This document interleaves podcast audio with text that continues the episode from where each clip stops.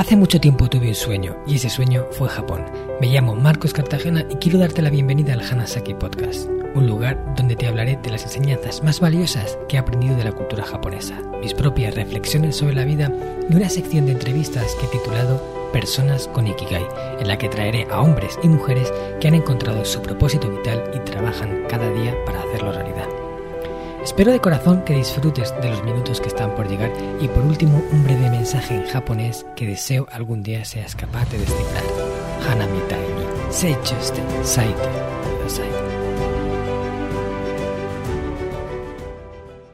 Hola a todos mis queridos oyentes del Hanasaki Podcast Creciendo con Japón. Anata wa bushitsukai no jibun no jinsei o taberarete iru ki ga suru hito desu? Os he preguntado en japonés si sois una de esas personas que sienten que a veces su vida está siendo devorada por el mundo de lo material. En las sociedades modernas hemos llegado a un punto en el que si no andamos con cuidado podemos vernos absorbidos por nuestras posesiones hasta tal punto que una parte de nuestro valioso tiempo y energía queden hipotecadas con ellas. Por este motivo, uno de los nueve pilares del sistema Hanasaki es el de minimalismo, y en él comparto una serie de recursos que podéis llegar a utilizar para mejorar vuestra relación con el mundo material y aprender a sacarle el máximo partido sin convertirse en uno de sus esclavos. Este es el tema del episodio de hoy, donde quiero entregaros tres recursos relacionados con la filosofía minimalista, aplicables y enfocados en mejorar la calidad de vuestra vida. Os explicaré la importancia de proteger el orden, de cuidar nuestras posesiones con el fin de alargar su vida útil y de los grandes beneficios que entraña el hecho de viajar ligero de equipaje. Pero antes déjame que te hable de mi programa intensivo de mentoría grupal Reinvención Hanajin, en el que acompaño a un grupo reducido de personas a integrar las enseñanzas contenidas en el sistema Hanasaki en su vida con el objetivo de alcanzar ese lifestyle que tienen los centenarios de Okinawa y que alberga el potencial de llevarte a disfrutar de una vida más larga, con propósito, saludable y en equilibrio. Un programa que ha obtenido unos resultados espectaculares en todas las ediciones que hasta ahora he realizado. En las encuestas que les paso a los participantes, la valoración media siempre se sitúa en torno al 9. Si eres de las personas que disfruta del podcast y sientes que con cada uno de los episodios te estoy ayudando a construir una vida mejor, imagínate lo que puedo hacer si trabajamos juntos y en directo durante casi tres meses. Te invito a que me escribas un mensaje a través de mi cuenta privada de Instagram, marcos.cartagena, o me mandes un email a hola.marcoscartagena.com para que pueda contarte con más detalle en qué consiste Reinvención Hanajin y cuándo comienza la próxima edición. Ahora ya sí, vamos con el episodio. El primer punto del que te voy a hablar es protege el orden. ¿Y en qué consiste esto? Muy sencillo, tal y como dice el título, en que intentemos mantener el orden en nuestra vida. Ya sabemos que en un entorno donde hay orden, en un entorno donde las cosas no están desbaratadas y desordenadas y desorganizadas, nos sentimos mejor. Es como si transmitiera una energía que nosotros podemos absorber. Ver las cosas ordenadas nos hace sentir bien, excepto en algunos pequeños casos contados, que es lo contrario. La mayoría de las personas suele funcionar así. Y esto lo sabemos bien. Recuerda en tu mente un día en el que has entrado en un sitio ordenado, despejado, limpio. ¿Qué te hace sentir? Y sin embargo piensa lo contrario. Imagínate entrando en un sitio lleno de cosas, sobrecargado, sucio y totalmente desordenado. ¿Qué te hace sentir? Seguramente cosas opuestas. Por un lado, el orden te hace sentir bien y en paz, y por otro lado, el desorden, la suciedad te hace sentir algo desagradable, incómodo. Pues esto en nuestra vida eh, funciona así. Por ello, vivir un entorno ordenado significa aprovechar mucho mejor esa energía que ese entorno, ese lugar, ese orden puede llegar a aportarnos. Y os voy a aportar una serie de, truquitos que yo aplico para tener la casa ordenada, vivir más en orden y hacerlo de una forma un poquito más llevadera y sencilla. Yo, antes de, meterme con estos recursos, siempre recordaré aquellos días en los que entraba en los templos japoneses en mi primera estancia allí en Japón. Me quedaba alucinado con ese orden, con esa habitación despejada, con ese suelo de tatami, con esas cuatro o cinco cosas justas pero exactas para dar armonía al lugar y sin embargo hacerte sentir en paz, nunca lo olvidaré, nunca olvidaré todo lo que eso me aportó. Sinceramente, Japón me dio ese orden en mi vida y ahora trabajo por protegerlo. Entonces, aquí van las, los, los pequeños tips que te pueden ayudar a mejorar ese orden en tu vida. Uno de ellos es que elijas un lugar para cada cosa. Quiere decir que en tu casa cada cosa, cada objeto tenga su lugar. No vayas dejándolos en un día aquí y otro día ya según vas y vienes, sino que hayas decidido de forma consciente que este objeto va en este lugar. Eso también te va a ayudar a entender cuáles son los objetos que sobran, porque hay los objetos que los vas moviendo de un sitio a otro y no encuentras un sitio para ellos. Si esto te pasa con uno de ellos, si, si lo vas trasladando de un lugar a otro, quizás no debería de estar en tu casa. Y el resto, los que sí deben de estar, los que sí te hacen la vida mejor, tienen que tener su sitio. ¿Vale? Y aquí viene el segundo punto dejar las cosas siempre en su lugar y eso también parece sencillo y obvio, pero muchas veces llegamos a casa, dejamos una cosa aquí y allá y vamos dejando trastos por un lado y por otro y después tenemos que dedicar nuestro valioso tiempo a ordenar. Nos tenemos que poner, recoger las cosas que hemos dejado en un sitio y colocarlas en su lugar. Sin embargo, si en el momento de dejarlas la dejas en el lugar concreto que además ya sabes cuál es porque lo has decidido de forma consciente, el momento de dejarlo quizás es un pelín más de tiempo porque en vez de dejarlo en el sofá a mano, que te pilla ahí a donde estás, tienes que moverte un momento a la habitación de al lado a dejarlo. Pero ya te estás ahorrando el futuro orden que vas a tener que poner cuando todo esté desbaratado. De tal forma que intentes dejar cada cosa siempre en su lugar. La cosa que coges va de un sitio y vuelve al mismo lugar cuando dejamos de utilizarla. El siguiente punto es que aproveches las idas y venidas para ir llevando cosas y restablecer el orden. Aún así, aunque apliquemos los dos primeros puntos, vamos a acabar dejando cosas donde no deberían de estar o vamos a encontrarnos cosas que otras personas, quizás de nuestra familia, han dejado donde no deberían de estar y perturban nuestro orden. Entonces, en vez de dedicar el tiempo para ordenar, aprovecha las idas y venidas para llevar cosas. ¿Esto qué quiere decir?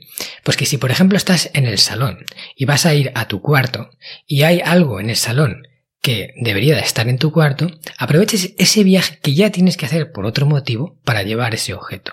Y cuando estás en tu cuarto, si ahí hay un objeto que pertenece al salón, cuando vuelves al salón lo lleves de camino.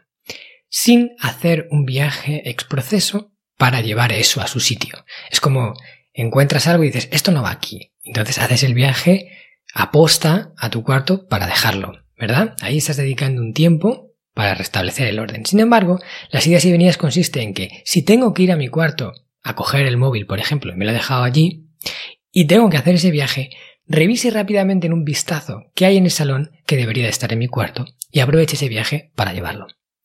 Si hacemos esto, sin darnos cuenta, el orden va a ir llegando. O sea, sin hacer nada para ordenar, estamos ordenando. Estamos aprovechando tiempos muertos, lo cual nos facilita la vida y mantiene la casa en un orden constante, porque vamos siempre llevando de aquí para allá y restableciendo los lugares de cada cosa. El siguiente punto es que antes de acostarte hagas un reset. Este es un tip que cogí de Berto Pena, un especialista en productividad y gestión del tiempo que un día quiero traer al podcast porque es un crack. Totalmente, bueno, ha sido una de las personas con las que yo me he formado en todo lo que tiene que ver con la productividad personal. Y él eh, decía en su podcast que antes de acostarnos, acostarnos hiciéramos un reset. ¿Y en qué consiste esto? En que restableciéramos un poco el orden de los lugares que normalmente más estamos, como el salón, por ejemplo, o nuestro cuarto. Entonces, en muy poco tiempo, te dedicas a pum, pum, pum, ordenar cada cosa, poner esto en su sitio, colocar los cojines, colocar los mandos de la televisión en su sitio, eh, hacer un pequeño reset en 5 o 10 minutos y restablecer el orden que a lo mejor se haya podido desbaratar del uso diario. Y esto, si lo hacemos de forma habitual, cada reset será poco tiempo. Si dejamos pasar ese reset 5 o 6 días, pues el reset a lo mejor nos lleva 20 o 30 minutos, con lo cual antes de acostarnos no lo vamos a hacer porque no vamos a tener ese tiempo disponible. Pero si lo hacemos de forma constante, solo será un, un pequeño inversión de tiempo y sin embargo dejaremos la casa bien para que cuando nos levantemos por la mañana empecemos con buen pie. O sea, te levantas por la mañana, sales de tu cuarto y encuentras el entorno ordenado. No te encuentras los platos de la cena de ayer, ni te encuentras todo el sofá desbaratado, ni la, ni la colcha mal puesta. Y eso, nada más levantarte, ¿qué energía te transmite? Pues evidentemente una energía positiva, no, ya te lo puedo asegurar. Y ahora sí, ya vamos con el último punto.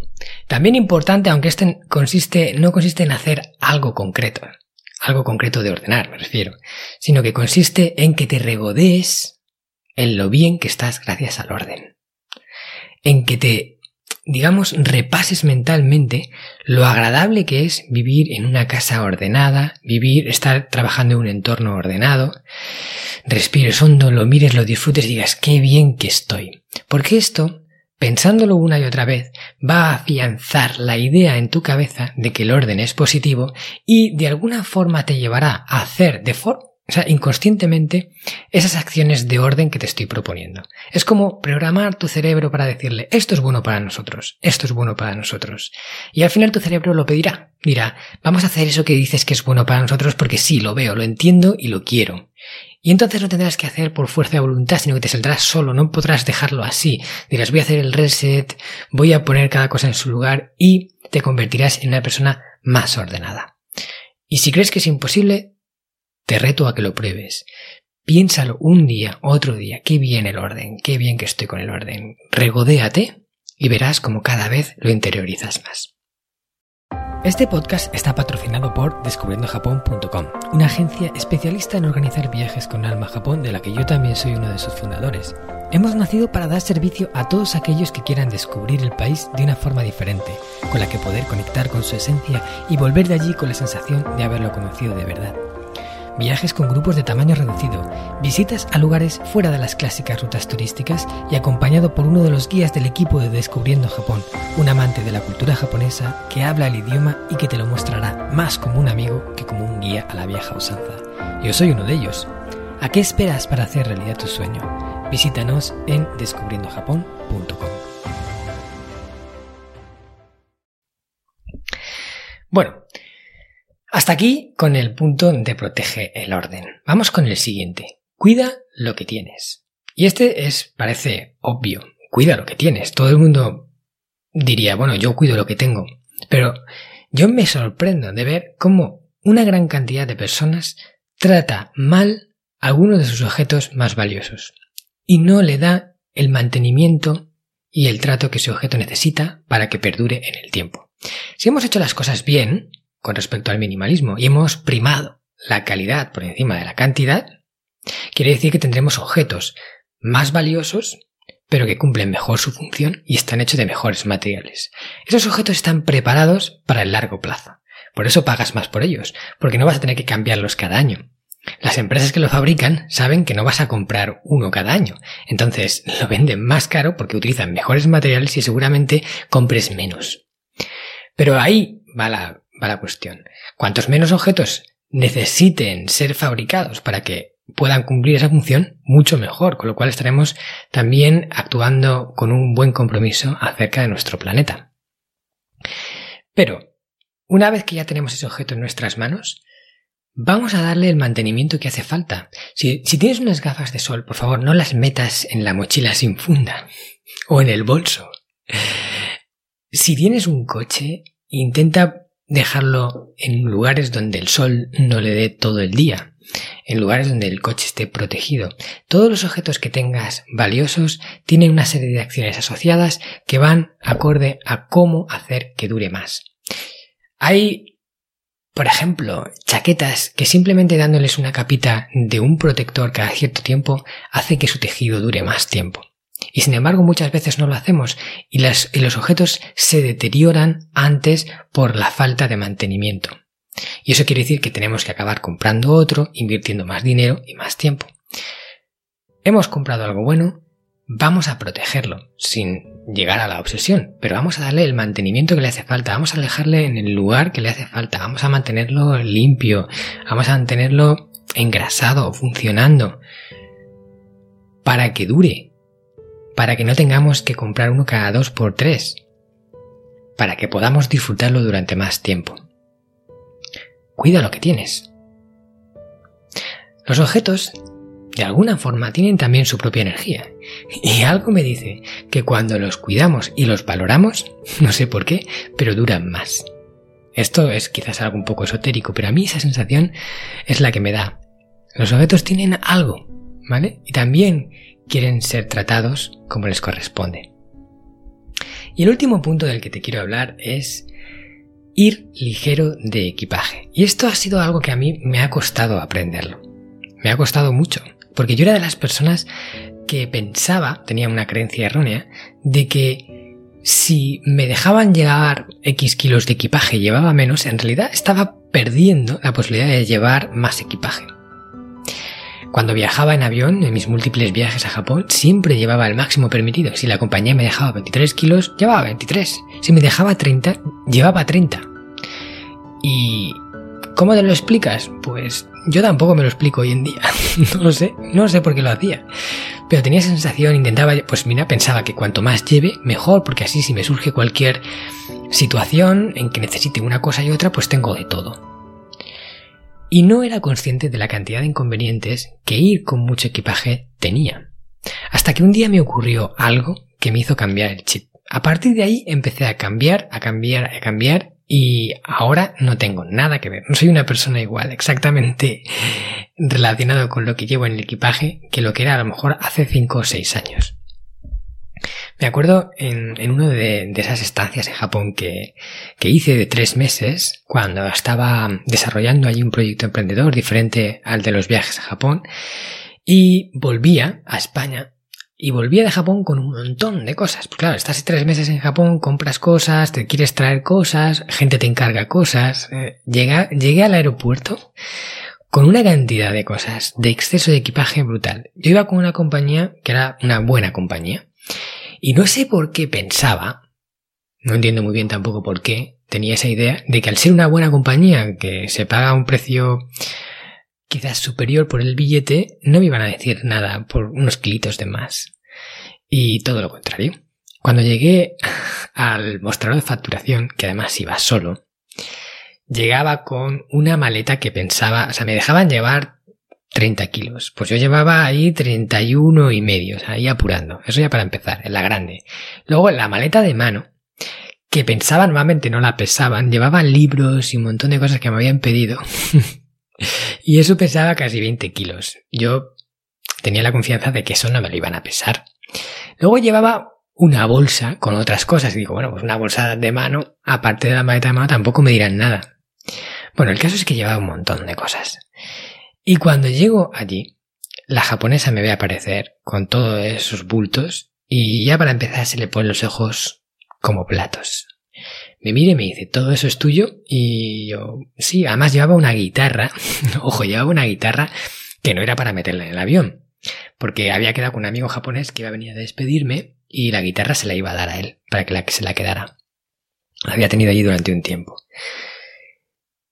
Y claro, la japonesa pensó que la guitarra también la quería meter en el avión. Entonces ahí ya se le encendieron todas las alarmas. Me dijo, todo eso no puede ir dentro. Y digo, no, no, la guitarra no es para aquí dentro. Y dice, bueno, a ver, deja que te pese la maleta. Me pesa la grande, para empezar. Ya, pum, un kilo y medio de más. Esta maleta no la puedes meter. Y digo, bueno, pues si solo es un kilo y medio más, tampoco es mucho. No lo puedes meter, tendrías que pagar exceso de equipaje por ese kilo y medio más. Digo, fodré. Bueno, pues, ¿cuánto vale el kilo de más? 60 euros. Ostras. El kilo dice, ¿y esa maleta de mano? Y digo, bueno, esta es la, la, la de meter en la cabina. Y dice, déjamela que la pese también. Y digo, ostras, ¿me la vas a pesar? Sí, sí, déjamela. Cuando la coge dice, uy, ¿cómo pesa esto? Y digo, bueno, sí, lleva algún libro. La pone en la balanza 22 kilos. Buah. Lo máximo que se permite son 10. No la puedes meter en el avión. Ya empiezan a entrarme los sudores fríos. Digo, ¿cómo que no puedo meterla en el avión? Pero vamos a ver, eh, algo podremos llegar. ¿Y esa bolsa que llevas en la mano? Digo, bueno, sí, esto es una bolsita con algunas cosas. Tampoco la puedes meter en el avión, solo puedes llevar un bulto en el equipaje de mano. Bueno, le digo, bueno, a ver, sácame la factura, ¿cuánto sería todo? me hace el cálculo y me dice que aproximadamente unos 80.000 yenes de exceso de equipaje, que viene a ser como unos 700 euros. Poca cosa, ¿no? Bueno, yo ahí ya empecé a tener taquicardia. Digo, ostras, ¿y qué hago con todo esto? Lo voy a tener que dejar aquí en el, en el, aeropuerto. Menos mal que aparece, en ese momento aparece mi amigo japonés, que el chico venía a despedirme, eh, a charlar un rato conmigo, a verme, fíjate que había venido al aeropuerto solo para verme y despedirme. Y, y me ve ahí con el problemón encima, que, bueno, muy a mi pesar, le tuve que trasladar, porque claro, él era la una persona en la que podía recurrir. Entonces, al final le dejé con un montón de kilos que saqué de una maleta y de la otra, para que me lo enviara por correo desde Japón a España.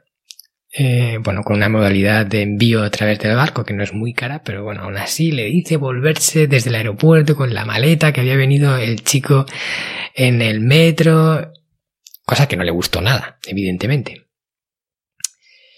Pero no tenía opción, tenía que hacerlo de alguna forma. El caso es que después de aquella experiencia, el tema de llevar equipaje de más se convirtió en una especie de trauma para mí. Y empecé a pensar en que, oye, quizás no necesito tantas cosas. Y eso me llevó a ir reduciendo y reduciendo y reduciendo la maleta.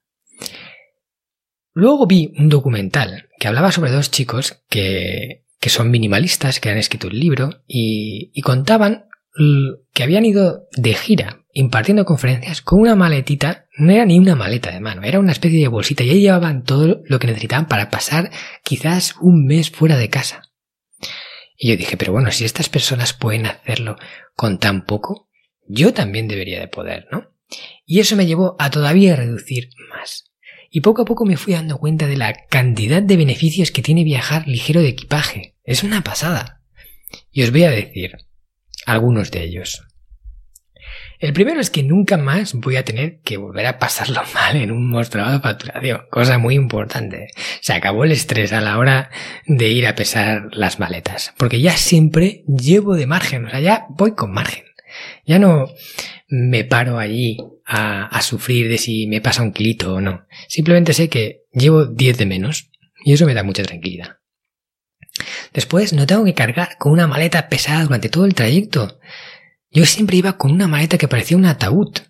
Parecía el de la funeraria, llevando mi maleta de un sitio para otro. Y luego llegas al hotel, no sabes dónde ponerla porque no cabe, es tan grande que no sabes ni lo que llevas, al final empieza a desastrar todo. Para hacer la maleta inviertes mucho más tiempo porque llevas muchas cosas, tienes que meter más cosas, ordenarlas. Luego, si la maleta es lo suficientemente pequeña para llevar solo equipaje de mano, ni siquiera tengo que perder el tiempo en el mostrador de facturación. Cuando viajas en avión, claro, imprimes los billetes, haces el check-in online y directamente entras con tu maletita de mano. Te ahorras un montón de tiempo. Después, si te hace falta traer algo de vuelta de allá donde vayas, tienes margen, no vas con el límite. Por otro lado, como he dicho, ahorras mucho tiempo haciendo la maleta y deshaciéndola.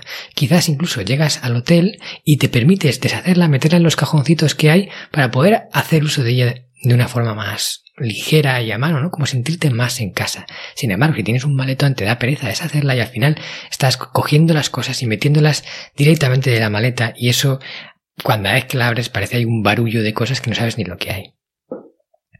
También evito desgastar mi cuerpo levantando grandes pesos para mover la maleta de un sitio a otro.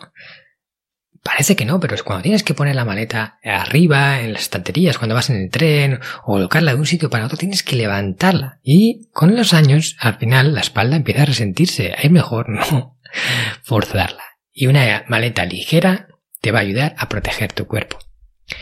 Y también tengo mayor movilidad para cambiar de ciudad en el país de destino. O sea, voy con una maleta ligera, puedo moverme de aquí para allá mucho más rápido que si voy con un maletón. Todos son facilidades. Y por último, y también importante, en el caso de pérdida de equipaje, no me quedaré sin la mayor parte de mi vestuario. O sea, si tienes un maletón enorme, cuando te vayas de viaje, prácticamente te estás llevando la mitad de tu armario. ¿Y qué pasa si él se pierde? Aunque te den un dinero para comprarte ropa, no es lo mismo. Ahí quizás tengas tus mejores pantalones, tus mejores eh, jerseys, ropa que, que te ha costado tiempo de ir encontrando, que no vas a salir a comprar y vas a encontrar, porque son cosas que has ido cada vez que ibas a comprar mirando lo que había y te, te cogías las dos o tres cosas que más te gustaba. Hay una inversión de tiempo enorme en la creación de un armario. Y perder la mitad de ese armario es... Bueno, no voy a decir lo que es, pero nada agradable. en fin, espero que todo esto te ayude a entender, como yo entendí en esos viajes a Japón, que ir ligero de equipaje es mejor y que, ojo, la mayor parte de las veces, cuando viajas con mucho equipaje, si lo piensas, te das cuenta de que has usado una pequeña parte de lo que hay, que en realidad no lo has usado todo, que siempre has llevado más cosas de las que necesitabas. Entonces empieza por ahí, empieza pensando en cada viaje que no has usado, intenta no meterlo la próxima vez. Y así vas reduciendo, hasta que llegues al top de los tops. Algunos de los viajeros que yo he llevado a Japón, dos semanas de viaje, y se han venido, ojo, con una maleta de mano de menos de 10 kilos para pasar dos semanas. Eso, todavía yo no he conseguido eso. Me parece el nivel máximo. Pero se puede, porque hay gente que lo ha hecho y yo lo he visto con mis propios ojos. Así que os animo a que vayáis reduciendo el equipaje. Con esto llegamos al final. Muchas gracias por estar ahí al otro lado, escuchándome, prestándome tu tiempo, prestándome tu atención, que es valiosísima y que yo aprecio mucho. Quiero decirte que si este episodio te ha resonado y te ha traído a, la mente a alguien, alguien ha venido a tu cabeza al escucharlo, se lo mandes, se lo compartas por WhatsApp, por email, como tú quieras, pero le envíes el capítulo y se lo envíes a una persona que creas que le puede ayudar, que le puede venir bien o que le va a gustar o por lo menos que se va a reír con la historia que yo he contado. Y así me ayudas a llegar más lejos y a difundir el mensaje del podcast allá a donde pueda llegar. También decirte que si te ha gustado esta temática del podcast, te invito a que escuches un episodio en el que también hable de diferentes recursos minimalistas.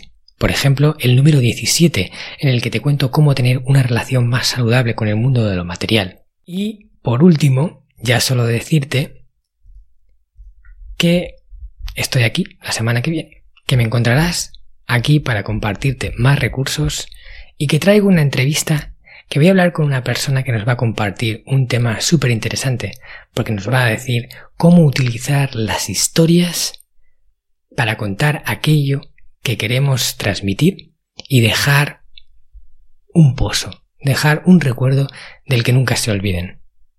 ¿Te interesa el tema? Ya te digo que es súper interesante. Así que nos vemos la semana que viene. Y ahora sí, ya me despido.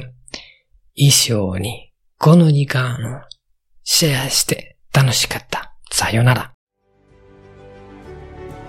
¿Qué tal? ¿Te ha gustado el contenido de hoy? Si es así, te estaría súper agradecido si pudieras ponerme una reseña positiva en Apple Podcasts, Evox o la plataforma que utilices de forma habitual.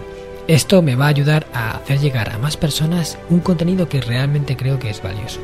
También te recuerdo que todos los oyentes del podcast tenéis la posibilidad de descargar de forma gratuita el primer capítulo del libro, del cual soy autor, El Sistema Hanasaki, los nueve pilares de Japón para una vida centenaria con sentido, y además un pequeño ebook complementario que he escrito y titulado Los 27 superalimentos de la dieta japonesa, donde hablo de aquellos alimentos que según se cree ayuda a los japoneses más longevos a vivir hasta los 100 años.